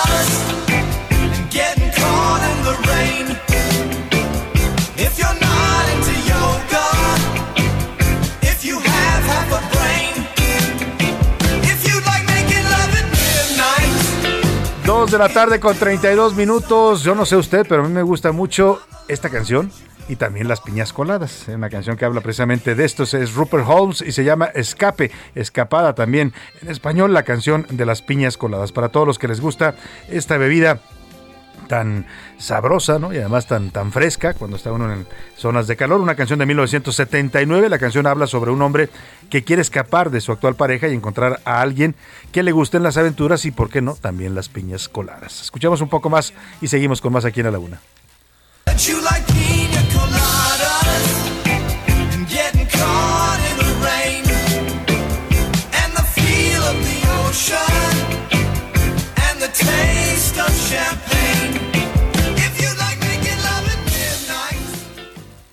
A la una, con Salvador García Soto. Y oiga, ya le hemos venido comentando de este tema, sigue todavía la polémica por la Cumbre de las Américas. Mire, faltan pues ya que son 5, 15 días, ¿no? Para que se lleve a cabo esta reunión y no hay todavía una lista de invitados oficial. El tema se complicó cuando el presidente López Obrador eh, pues eh, dijo que eh, sería muy bueno para él que, y para el continente, así lo manejó el presidente, que hubiera una, actitud incluyente de Estados Unidos, que se modificara su política histórica y que no se vetara ningún país para asistir a esta cumbre, a todos los países del continente.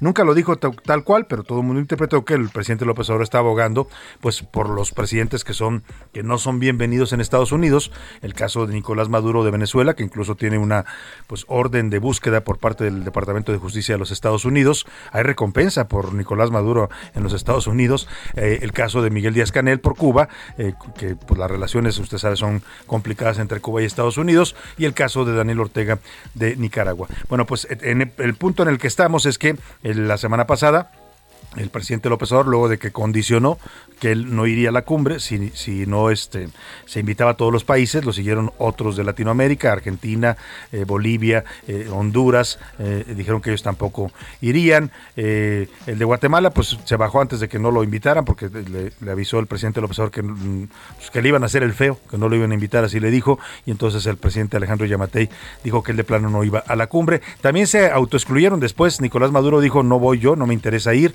también lo dijo Daniel Ortega, eh, y Maduro, pues más que no le interese, pues es que si llega a pisar territorio de los Estados Unidos puede ser detenido. El caso es que el presidente se aferró a esta posición, y, en Estados Unidos pues se comenzaron a dialogar con él. Dijo el que embajador Ken Salazar, para nosotros es muy importante que esté aquí el presidente de México, es un actor fundamental en la región y lo necesitamos en la cumbre. Y entonces están haciendo propuestas al presidente. Ya le propusieron que pues Cuba, Nicaragua y Venezuela, los pueblos de estos tres países estén representados no por sus presidentes, pero pues sí por algunos representantes que puedan participar en algunos de los foros de la cumbre. No ha respondido el presidente si le gusta o no le gusta esta propuesta, si va o no va a la cumbre y estamos pues literalmente en ascuas esperando. Le han preguntado ya dos mañaneras seguidas al presidente qué pasa con el tema de la cumbre, si ya tomó una decisión. Y él dice, mañana lo vemos, mañana lo vemos. O sea, les está dando largas a, la Casa Blanca, pues para que me entienda, no les da una respuesta, a pesar de que ya está la propuesta esta que le digo, pero pues el presidente sigue deshojando la margarita. Eso nos comenta José Luis Sánchez, nuestro jefe de información. A poco más de una semana de que inicie la Cumbre de las Américas en Los Ángeles, California, la lista de invitados aún continúa siendo un misterio, aunque al parecer hay avances en la petición que el presidente López Obrador ha hecho en al menos tres ocasiones a Estados Unidos para que invite a todos los países de América.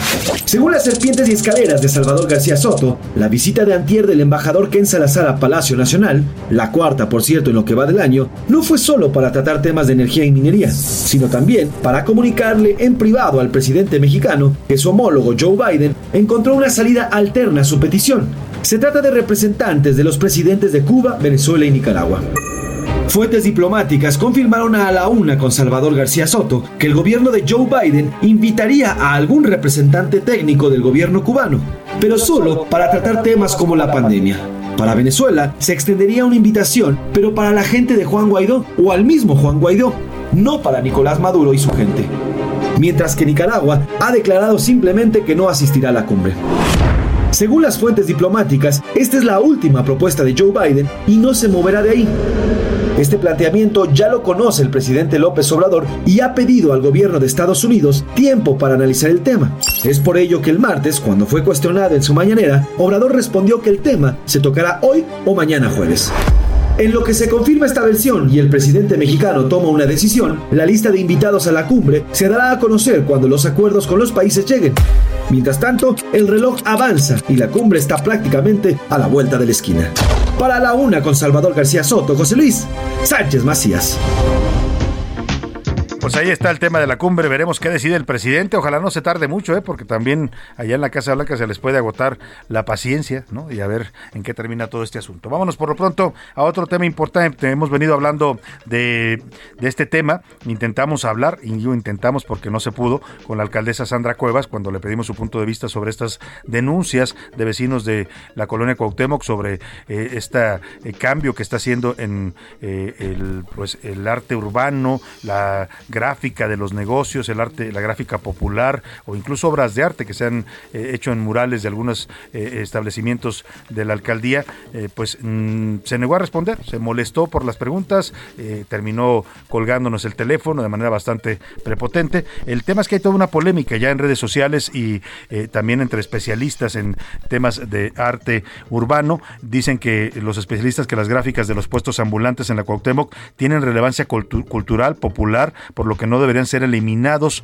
Eh, la alcaldía dice que no va a dar marcha atrás, ha estado pintando puestos que tenían su propia cromática, sus propios dibujos, su forma de atraer al público, pues, y la alcaldía los está uniformando a todos en colores blanco y gris con el logotipo de la alcaldía Cuauhtémoc. Vamos a hablar de este tema precisamente con uno de los que pues fueron víctimas de este eh, eh, programa de reordenamiento, así lo ha llamado la alcaldía Cuauhtémoc, pues el artista, el artista y autor del mural Mujer en Diálogo con el Progreso, del Sego, cuyo mural fue borrado el 24 de marzo pasado por eh, autoridades de la alcaldía Cuauhtémoc. Está en la línea telefónica, le agradezco mucho que nos tome este, este, esta llamada. También está, además de Sego, a quien saludo con gusto, artista urbano, a Irma Macedo, directora de Central de Muros, organización dedicada a la producción y curaduría de estos espacios, que fueron ellos quienes promovieron precisamente este y otros murales que están en el mercado Juárez. Eh, los saludo con gusto a ambos. ¿Cómo están? Sego, ¿cómo estás? Irma, bienvenidos. Hola. Hola, ¿qué tal? Bien, con el gusto de saludarlos. Gracias por tomarnos esta llamada. Vamos a estar platicando con ambos. Eh, primero, pues hay un hashtag en la en las redes sociales ya que titula la gente con los rótulos no. Hay protestas de vecinos. ¿Qué piensan ustedes de este programa? Sobre todo tú, eh, eh, bueno, ambos, Irma, también como como directora de este colectivo de, arte urbano y tú de lo que se hizo con tu trabajo en este mercado Juárez Ego. Sí, antes que todo, gracias por el interés y el espacio. Fíjate que, pues, es realmente ya ha pasado más de dos meses de, que borraron el, mural.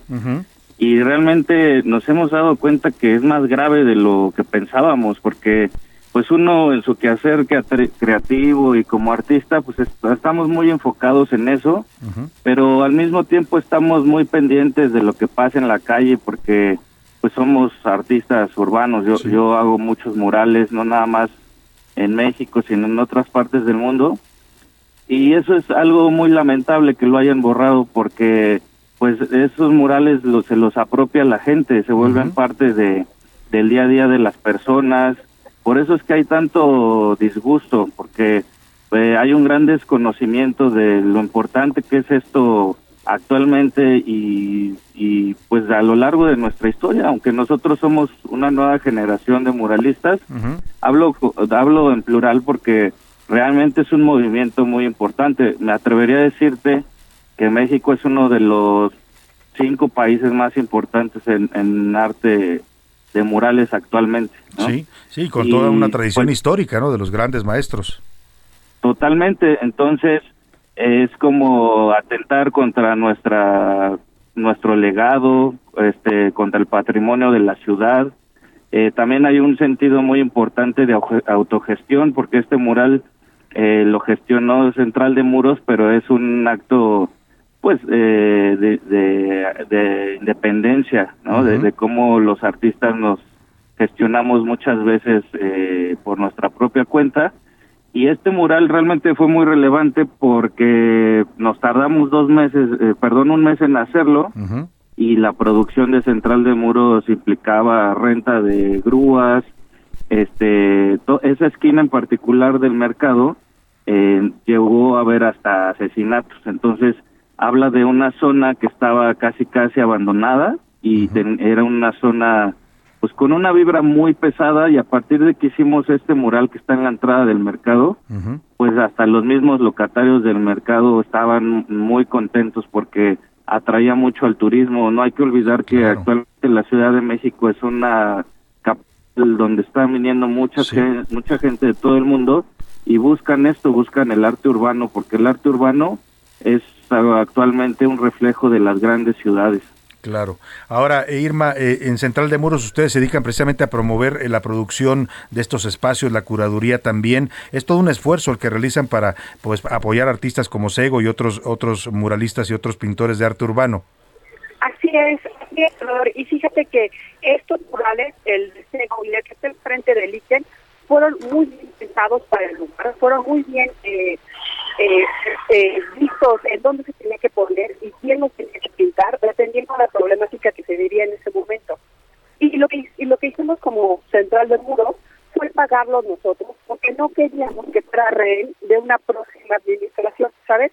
Cuando te lo paga una administración, será será el caso de que la siguiente administración quiere borrar todo lo que se ha pasado ¿no? Y exactamente pensando en eso, pensando en la trascendencia que iban a hacer estos dos murales, fue que pensamos, vamos a regalárselo al mercado, a, a, la gente de la, de la Juárez y a la ciudad.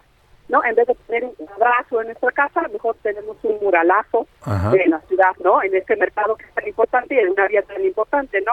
Porque queremos que el arte eduque de muchísimas formas y hay que ponerle color. Mira, está, está el mundo tan o sea, tan dado al cadre, y no se vale que las cosas bonitas las borren. La verdad es que Ese punto que tocas es importante y se ha generado polémica. Hacíamos esta pregunta hoy en redes sociales y hay gente que está opinando en todos los sentidos. Algunos decían, por ejemplo, que está bien que se que se que se uniforme la imagen de, una alcaldía como la Cuauhtémoc, que se ordene, eh, pero yo me pregunto, ¿y entonces dónde queda la libertad eh, creativa de cada quien, de un artista como Sego o de una organización como Central de Muros o de un locatario, de un local comercial que pone un arcoíris porque le gusta eso y porque eso cree él que le da identidad a su negocio.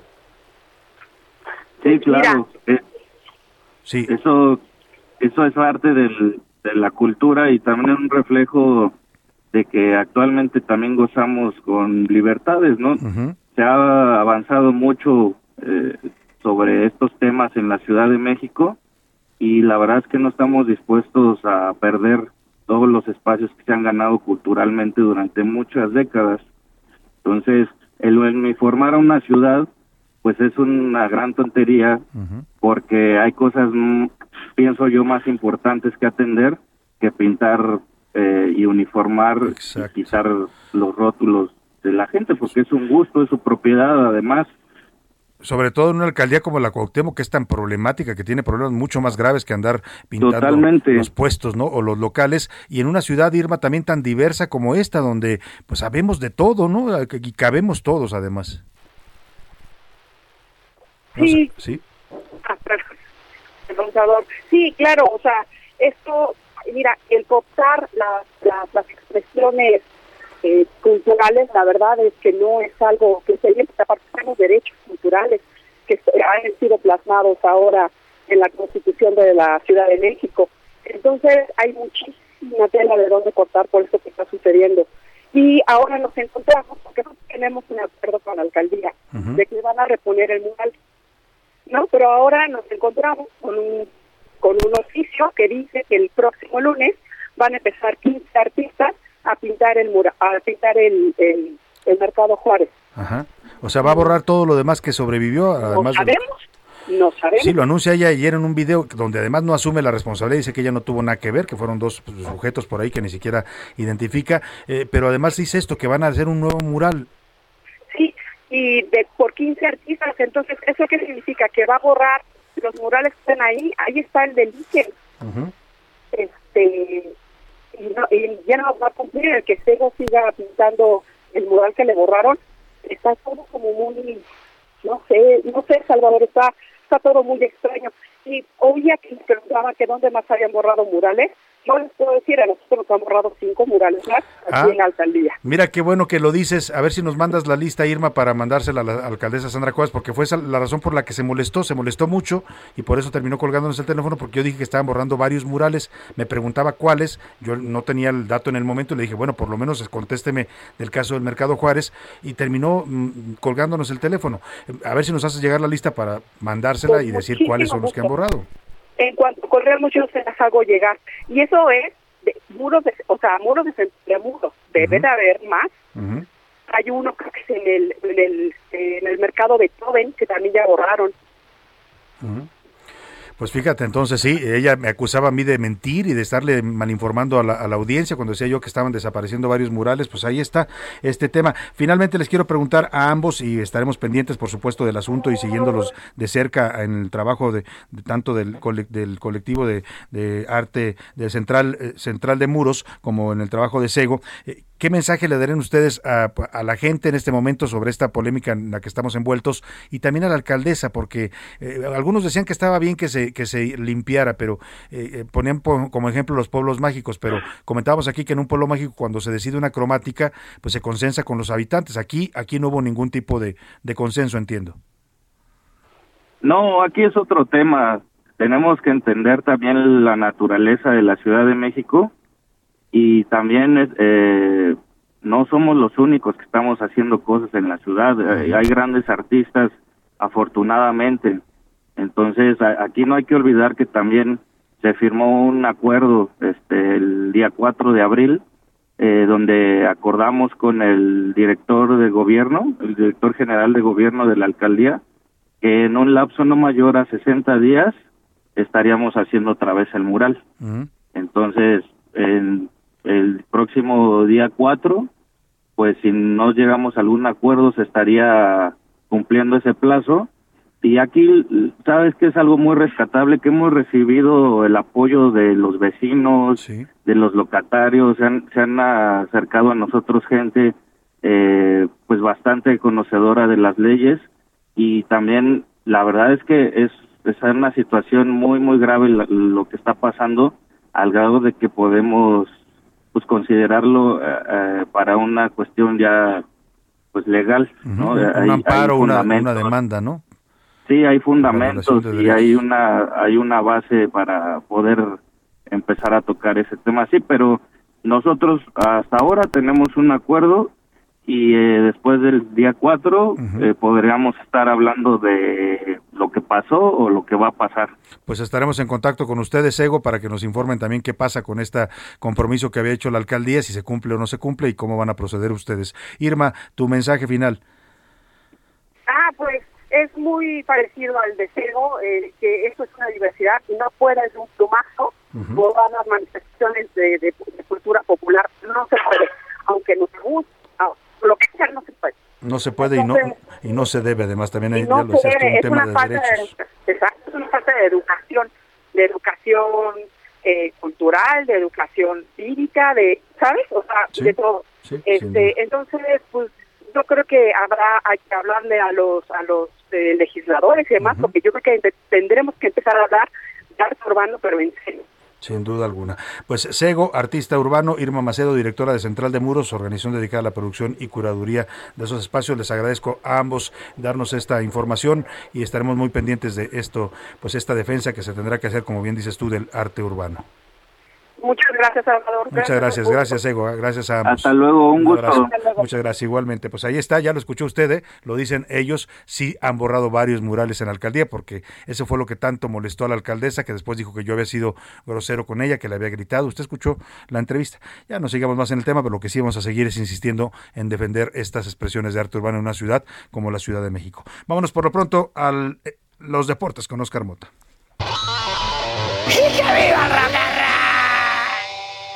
Al rock and roll, Oscar Mota, bienvenido. Chama, ah, no, ese es broso, ese es broso. Mi querido Salvador García Soto, amigos que nos escuchan en A la Una, amigos y amigas. Hoy un gran día para ganar. Has eh, reportado, has informado, nos has descrito puntualmente esta tragedia allá en Texas, mi querido Salvador. Y entre todas las aristas, todas las voces que se manifestaron en mundiales, pues obviamente el deporte estadounidense, porque además ayer se jugó un partido de la final de conferencia de la NBA entre los Mavericks de Dallas contra el equipo de los Warriors de Golden State. A unos a, a, media hora de donde fue el tiroteo. Entonces fue subió Steve Kerr, que él es entrenador de los Golden State Warriors, y esto fue lo que dijo. Escuchemos. Ahora que tenemos niños asesinados en la escuela, ¿cuándo vamos a hacer algo? Estoy cansado. Estoy cansado de subir aquí y ofrecer mis condolencias a las familias devastadas que están allá afuera. Estoy tan cansado. Lo siento. Estoy cansado de los momentos de silencio. Suficiente. Hay 50 senadores en este momento que se niegan a votar sobre sobre la ley de armas. Hay una razón por la que no la votarán, por aferrarse al poder. Te pregunto, Mitch McConnell, les pregunto a todos los senadores que se niegan a hacer algo respecto a la violencia, a los tiroteos en las escuelas, en los supermercados. Les pregunto, ¿van a poner su propio deseo de poder por encima de la vida de nuestros hijos, de nuestros ancianos? Porque eso es lo que parece. Qué mensaje tan fuerte. Poderosísimo. ¿no? Y más allá del mensaje, que es lo importante en este tema, vamos a proponer a Oscar Mota por su do doblaje. ¡Se enojó! es que se, se enojó Steve sí, no, Ken, lo sintió. Pero de aquí te vas tú a Netflix a hacer doblaje. Por lo menos. Bueno, muy, muy bien, muy bien explicado. Además, la intención de este mensaje es, Así ese, es, llamar eso. a la conciencia, porque es lo que está pasando en Estados Unidos. No avanza nada en este tema de las armas. Lo primero que decía Steve Kerr antes de esto, obviamente es un discurso más largo, decía, no quiero hablar de básquetbol. Dice, ¿cómo podemos hablar de básquetbol cuando eh, en unos cuantos minutos más, bueno, vamos a saltar a, la duela, pero acaba de suceder esto. Eh, en el dato deportivo ganó, eh, perdieron los Golden State Warriors, gana Dallas y esto le permite sobrevivir por lo menos un partido más en el tema de las finales. Se manifestó también LeBron James, se manifestó también de Marcus Lawrence, jugador de los Vaqueros de Dallas. Entonces, obviamente es un llamado generalizado como tú lo has descrito a lo largo del programa, dentro de ya que, que hagan algo con esta famosa ley. Los ciudadanos están hartos. Sí, los ciudadanos y una parte de la clase política y otra parte, como Donald Trump y sus seguidores, y los algunos republicanos radicales que apoyan pues el tema del derecho a las armas que tienen consagrado en su constitución, pero la verdad ese derecho ya se les convirtió o ya se les revirtió, ¿no? Porque Así está provocando es. este tipo de tragedias. Vaya tragedia que obviamente pues eh, afecta el mundo del deporte. Por último, no quiero terminar mi, mi estimado Salvador sin destacar lo que está haciendo Fernanda Contreras, tenista mexicana, lo platicamos en este espacio. El viernes pasado ganó su boleto a Roland Garros desde la calificación, ya ganó su primer partido y Bien. continúa avanzando la mexicana. Hay que buscarla, ¿no? Porque está haciendo sí. una gran actuación allá en el Roland Garros. Es correcto. Y Muchas gracias, Oscar Mota. Hoy un gran día para ganar. Vamos a despedirnos de usted. A nombre de todo este equipo le doy las gracias. Le deseo que pase una excelente tarde. Provecho. Aquí lo dejo con Adriana Delgado y el dedo en la llaga. Yo lo espero mañana a la una. Que pase una excelente tarde. Por hoy termina A la Una con Salvador García Soto. Un encuentro del diario que piensa joven con el análisis y la crítica. A la Una con Salvador García Soto. De lunes a viernes de una a 3 de la tarde. Hey, it's Danny Pellegrino from Everything Iconic. ¿Ready to upgrade your style game without blowing your budget? Check out Quince. They've got all the good stuff shirts and polos, activewear, and fine leather goods, all at 50 to 80% less than other high end brands. And the best part? They're all about safe, ethical, and responsible manufacturing. Get that luxury vibe without the luxury price tag. Hit up quince.com slash upgrade for free shipping and 365 day returns on your next order. That's quince.com slash upgrade.